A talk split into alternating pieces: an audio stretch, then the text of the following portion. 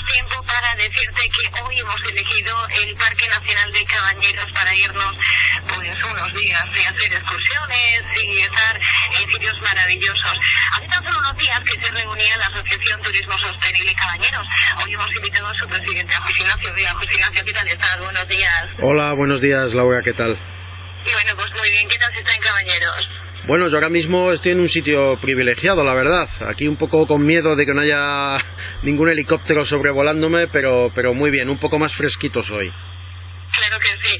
Oye, y ahí, por cierto, en esa reunión que hicisteis con vuestra asociación estuvieron muchísimos alcaldes de municipios que están incluidos, que están en el Parque Nacional de Cabañeros, y hablaste de muchas cosas, pero eh, lo fundamental es seguir apoyando el turismo en esta zona, porque las instalaciones y la infraestructura ya está hecha, ¿no?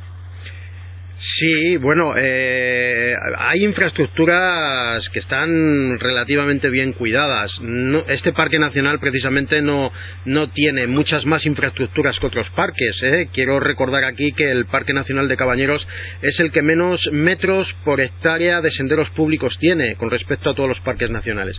De cualquier manera, efectivamente, el problema no son las infraestructuras, sino, en nuestra opinión, el modo de gestión. ¿no? Y para poder eh, conseguir que este parque nacional sea más deseado eh, y, y, consiga más visitas y finalmente cumpla con el objetivo de parques nacionales que es aportar riqueza y desarrollo socioeconómico a la población local.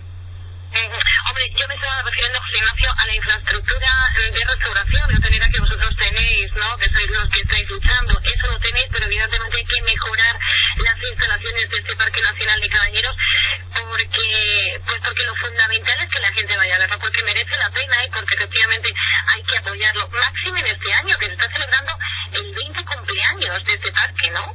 Efectivamente, eh, curiosamente este año, digo curiosamente, y perdona porque efectivamente me he confundido, pensaba que te referías a las infraestructuras del parque. Eh, este año, este parque nacional cumple 20 añitos, eh, es su cumpleaños. estamos intentando de alguna manera implicar al propio parque nacional y a los ayuntamientos para que celebren de alguna forma esta alegría de poder tener esta joya europea aquí en el centro peninsular. Y, y bueno, pues creo que efectivamente, aunque quiero recordar que ya estuvo siete años anteriormente ya como parque natural también, por lo tanto eh, es relativamente maduro ¿no? como espacio natural. Entonces, eh, efectivamente consideramos que es una joya, es un paraíso, este paraíso Cabañeros, este Serengeti español, y eh, creo que adolece, que adolece de, de, otro tipo de gestión, en nuestra opinión, más moderna eh, y sobre todo más colaborativa, ¿no? entre sector privado y sector público.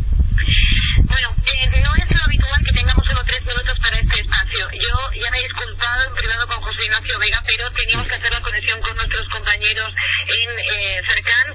Entonces, si te parece, José Ignacio, porque tenemos que hablar largo y tendido de Cabañeros, ¿por qué no quedamos la próxima semana y ya con más tiempo hablamos de este Parque Nacional? ¿Te parece?